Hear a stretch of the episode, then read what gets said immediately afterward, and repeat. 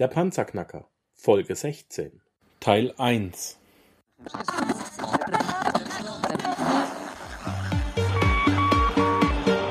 Hallo zusammen, ich bin Markus, willkommen beim Panzerknacker Podcast. Lass uns loslegen. Wenn du mich zum ersten Mal hörst, danke ich dir fürs Kommen. Wir reden hier über Geld, das erforderliche Mindset, finanzielle Freiheit und alles, was dazugehört. Und jetzt lass uns in die Show starten.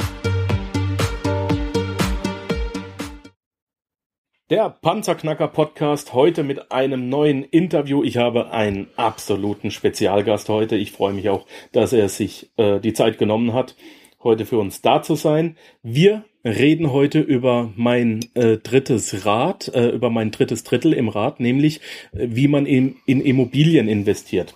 Und da habe ich mir heute, wie gesagt, meinen Fachmann äh, ans Rohr geholt, denn es gibt keinen, ich kann mir keinen vorstellen, der uns das besser erklären kann. Er ist nämlich professioneller Immobilieninvestor seit 1996. Er ist Videoblogger, Autor, Podcaster, Online-Marketing-Fachmann. Er ist Dozent, Ausbilder, Redner, Punkt 43 Jahre alt, also am Ende seines Lebens.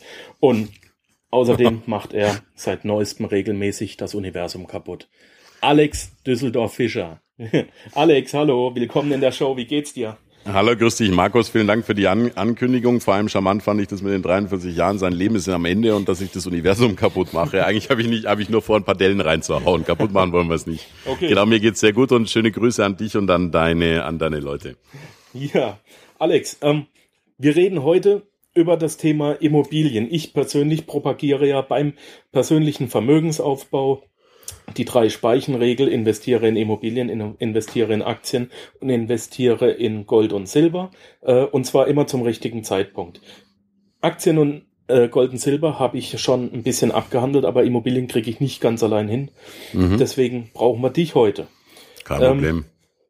Alex, was sind die Vorteile einer Immobilie gegenüber einem normalen Investment, also gegenüber beispielsweise einer Aktie. Warum bevorzugst du eine Immobilie?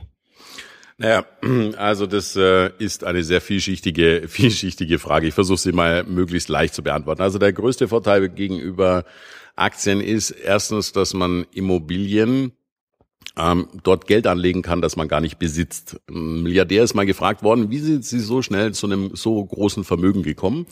Seine Antwort war, ich habe schon mit einem sehr großen Vermögen angefangen.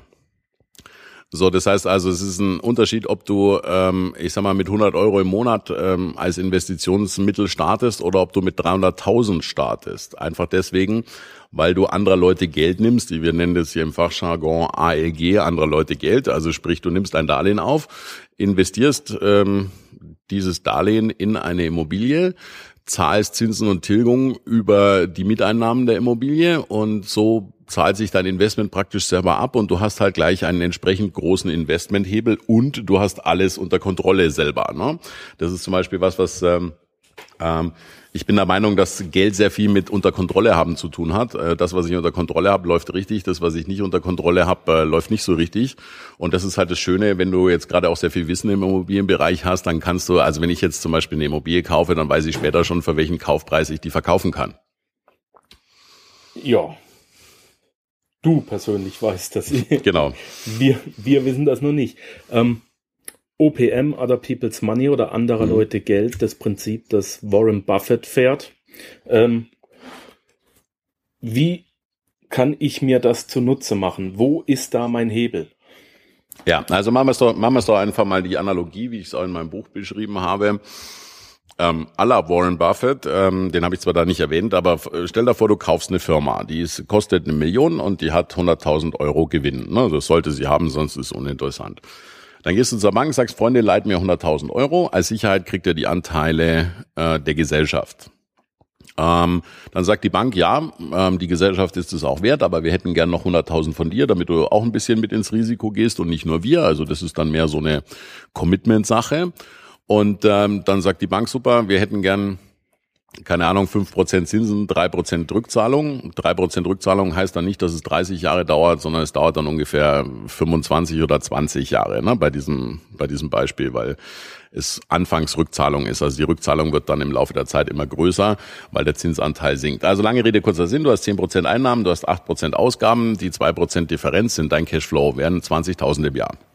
So, und dann als nächstes, wenn du das hast, ist es ja schon mal ganz schön, du hast eine sich selbst abzahlende Unternehmung, die ähm, praktisch Zins und Tilgung zahlt und es bleibt auch noch ein bisschen was übrig. Und wenn du jetzt Folgendes machst und du kennst dich ein bisschen aus und senkst die Kosten und erhöhst die Einnahmen, weil du dich zum Beispiel mit Marketing oder mit Online-Marketing oder mit was auch immer auskennst, dann äh, kannst du anschließend, ähm, hast du dann irgendwann, sagen wir mal, 200.000 Überschuss und Gewinn.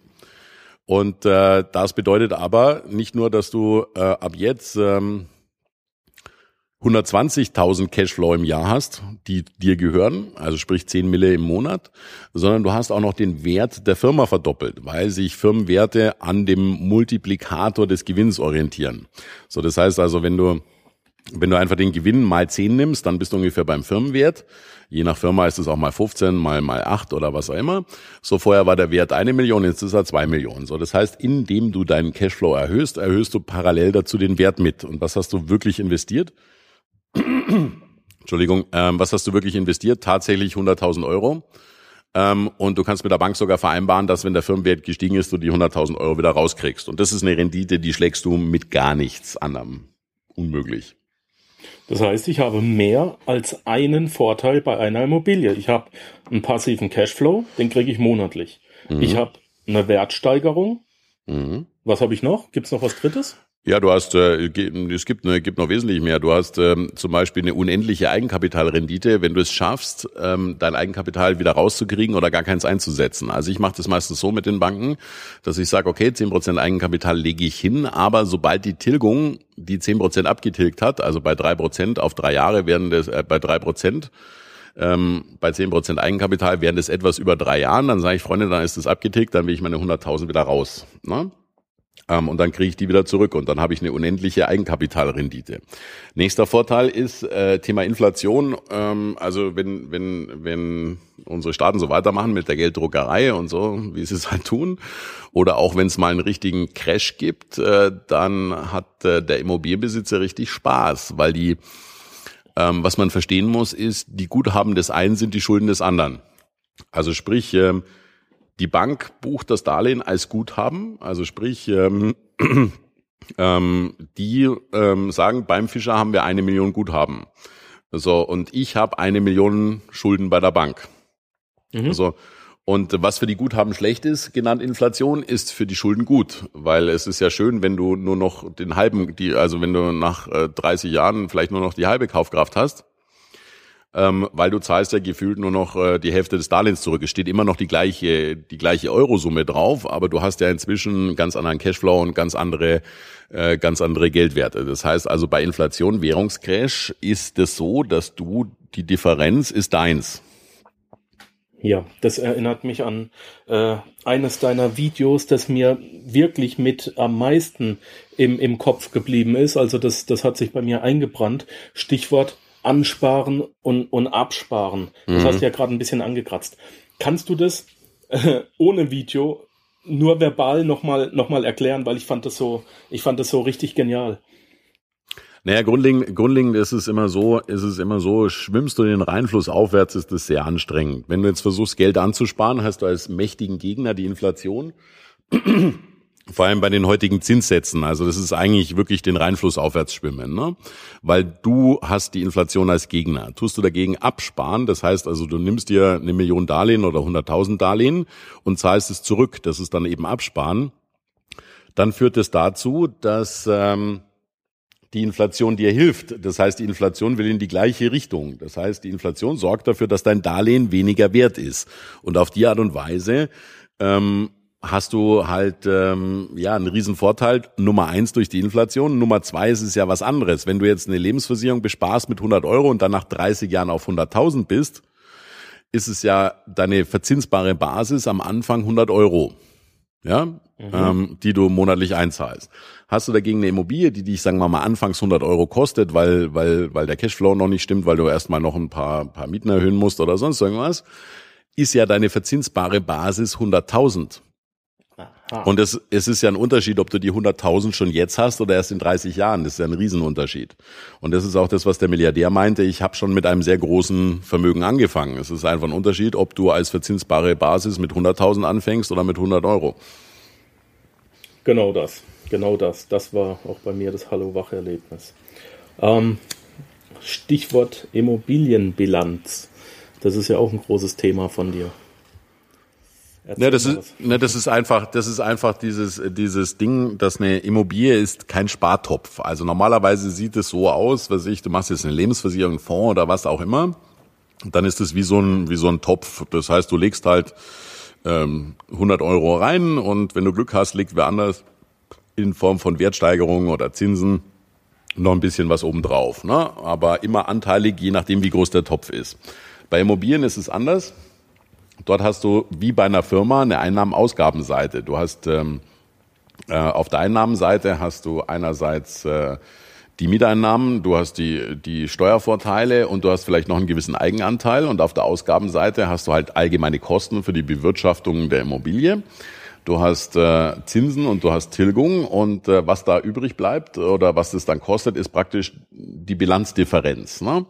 So und ähm, das ist halt ein Riesenunterschied, weil du musst dir vorstellen, wenn du jetzt einen Euro in den Fonds investierst, dann kommt ein Euro an.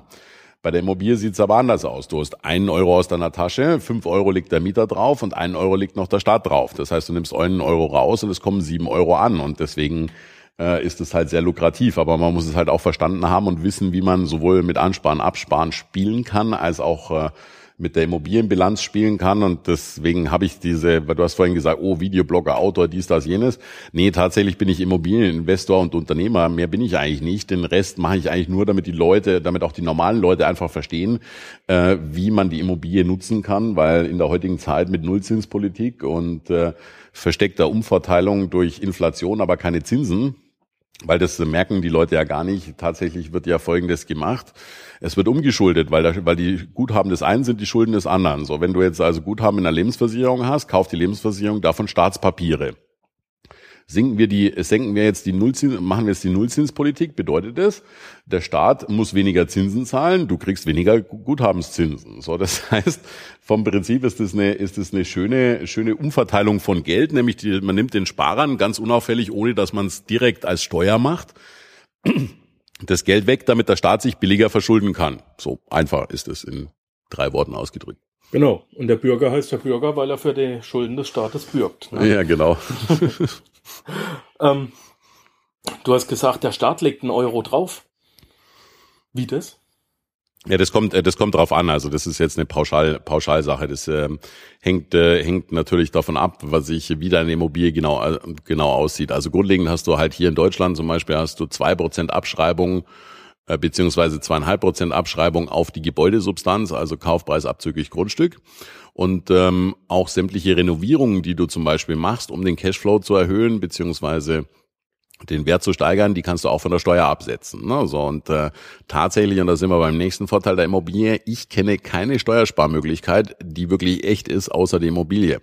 Ich mache da mal ein Beispiel. Äh, viele Leute sagen zu mir, Fischer, ich will gern 100.000 Steuern sparen. Dann sage ich, kein Problem. Ich schreibe dir eine Beratungsrechnung über 200.000. Du zahlst die 200.000 und das Finanzamt äh, schickt dir 100.000 wieder zurück. Dann sage ich, das finden wir aber blöd. Dann sage ich, das verstehe ich, aber so funktioniert nun mal unintelligentes Steuern sparen. Ja, weil du gibst, musst zwei Euro ausgeben, damit du einen Euro zurückkriegst. Ja. So, und das Schöne bei der Immobilie ist, wenn du einen Euro für Renovierung ausgibst, wenn du es intelligent machst. Und deswegen habe ich ja meinen Immobilien-Investor-Podcast und meinen YouTube-Channel, wo ich den Leuten beibringe, wie man das macht. Also wenn du einen Euro ausgibst, dann bedeutet das, dass anschließend deine, deine Immobilie drei Euro mehr wert ist. So, und äh, tatsächlich kriegst du von dem einen Euro, den du ausgegeben hast, dann nochmal 50 Cent zurück. So, und das ist dann echtes Steuern sparen. Und später, wenn du die Immobilie verkaufst und du hältst sie länger als zehn Jahre und du bist eben nicht im gewerblichen Grundstückshandel äh, irgendwie infiziert, also sprich, du machst es nicht gewerblich, sondern einfach als Privatmann, dann ist der spätere Ertrag auch noch steuerfrei. So, und das ist eine echte Möglichkeit, Steuern zu sparen. In Deutschland. Mhm. Genau. In Deutschland. In der Schweiz weiß ich es nicht. Ähm, bei Immobilien weiß ich es auch nicht, aber in der Schweiz hast du einen richtig geilen Vorteil. Ähm, beispielsweise alle ähm, Gewinne aus Aktienverkäufen sind hier in der Schweiz steuerfrei. Das heißt, du schreibst das in die Steuererklärung und musst nichts dafür zahlen. Aber das ist ein anderes Thema. Ja, aber hier in der Schweiz müsst ihr ja eh nicht beschweren, weil wenn ich mir eure Steuersätze so anschaue, dann dann dann dann hätte ich auch hätte ich auch lieber keinen keinen Steuervorteil über Immobilien, aber dafür dafür eure Steuersätze. Höre ich da einen leicht aggressiven Unterton, weil ich nur 12 Prozent zahle. Nö, aggressiv überhaupt nicht. Nein. Also ich, äh, wie soll ich sagen, ich bin wohlwollender Neider. Das heißt also, ich, ich, ähm, ich ähm, finde das, finde das schön, dass ihr das so habt, aber ich hätte es auch gern, aber ich sitze nun mal in Deutschland. Das ist halt so. Ich kann dir eine Wohnung untervermieten als Hauptwohnsitz. So, das ist, das ist lieb, aber das wäre mir jetzt zu kompliziert, weil ich habe ja meine Hütten hier. Ähm, und ähm, das ist mir zu kompliziert. Also mir ist dann, ich zahle dann auch gern ein paar Steuern und äh, habe Ja. dann entsprechend entsprechend auch Lebensqualität, weil sonst muss ich ja irgendwie zwischen Schweiz, meinen Hütten und meinen Kindern hin und her tingeln und da habe ich keinen Bock drauf. Genau. Ähm, außerdem darf man auch nicht vergessen, man zahlt ja nur Steuern auf das, das man auch verdient hat, ja. Genau. Ähm, das ist ja auch noch Fakt. Ähm, du hast mal in, in den Videos auch, ich komme immer wieder auf die Videos zurück, so habe ich dich ja auch kennengelernt und so lernen dich auch die Leute meistens kennen, äh, abgesehen vom Buch, auf das wir noch zu sprechen kommen.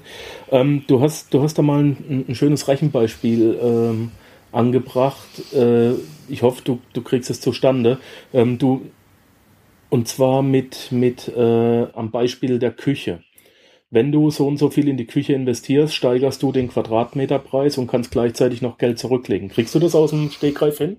Ähm, ja, jetzt nicht, äh, nicht, nicht exakt, aber vom, vom Prinzip her schon. Also vom Prinzip musst du das so vorstellen, wenn du jetzt zum Beispiel ähm, äh, eine Einbauküche einbaust, weil versetz dich mal in die Lage von dem potenziellen Mieter, vor allem von dem bonitären Mieter. Ne? Der verdient gut, der hat aber auch einen stressigen Job und äh, jetzt ist so ein Umzug ja eh schon schrecklich, wenn man es ein paar Mal gemacht hat. So und jetzt jetzt äh, Männer hassen eins, das ist Küchenkauf. Ich weiß nicht, Markus, ob du schon mal Küchen gekauft hast. Ja. Ähm, wenn du das ist, wenn du das das erste Mal machst, ist es echt schrecklich, ja, weil weil es gibt so viele Varianten und du weißt nicht und äh, und wo und wie und ähm, dann musst du eine Kaution bezahlen, dann musst du vielleicht noch einen Makler bezahlen oder was auch immer. Das haben, ist ja jetzt in Deutschland nicht mehr ganz so. Und äh, ähm, die meisten Leute empfinden es halt als extremen Mehrwert, eine fertige, schöne Küche drin zu haben. Ne? So, und äh, was ich, hier gibt's halt auch schon günstige Küchen, die geil aussehen und eine gute Qualität haben für zweieinhalbtausend Euro. Und grundlegend ist hier in Düsseldorf so, dass wenn du eine Einbauküche drin hast, kriegst du pro Quadratmeter zwischen 50 und 75 Cent mehr Miete. So, und jetzt hast du zum Beispiel eine 100 Quadratmeter äh, Wohnung und dann sagen wir mal 50 Prozent mehr Miete, dann sind das 50, ähm, sind das ähm, ähm, 50 Cent mal äh, mal 100 bedeutet äh, bedeutet es sind 50 Euro mehr, sind im Jahr 600 Euro mehr, ähm, bedeutet nach vier Jahren ist deine Einbauküche abbezahlt und ab da wirft sie vollständig Rendite ab. Aha. So, und wenn man, wenn man weiß, dass der Kaufpreis einer Immobilie einfach der ein x-faches äh, der Jahresmiete ist, dann ähm, selbst wenn es Cashflow-mäßig sich noch nicht gerechnet hat, ähm, ist es, ist es, ähm, nimm mal, nimm mal 50 Euro mal 12 sind 600 Euro. Ähm, nee, oder machen wir es anders, nimm, nimm 50, 50 Cent mal 12 das sind 6 Euro. Und nimm das, ähm, nimm das mal, mal 10 ähm, beziehungsweise mal 15. Das heißt, dann hast du 6.000, hast du rund 9.000 Euro ähm, Wertsteigerung. Ähm, entsprechend, warte mal, habe ich mich jetzt verrechnet, lass mich mal kurz nachdenken. Also Sekunde, du hast, äh, du hast 50 Cent, sind, sind 50, äh, 50 Euro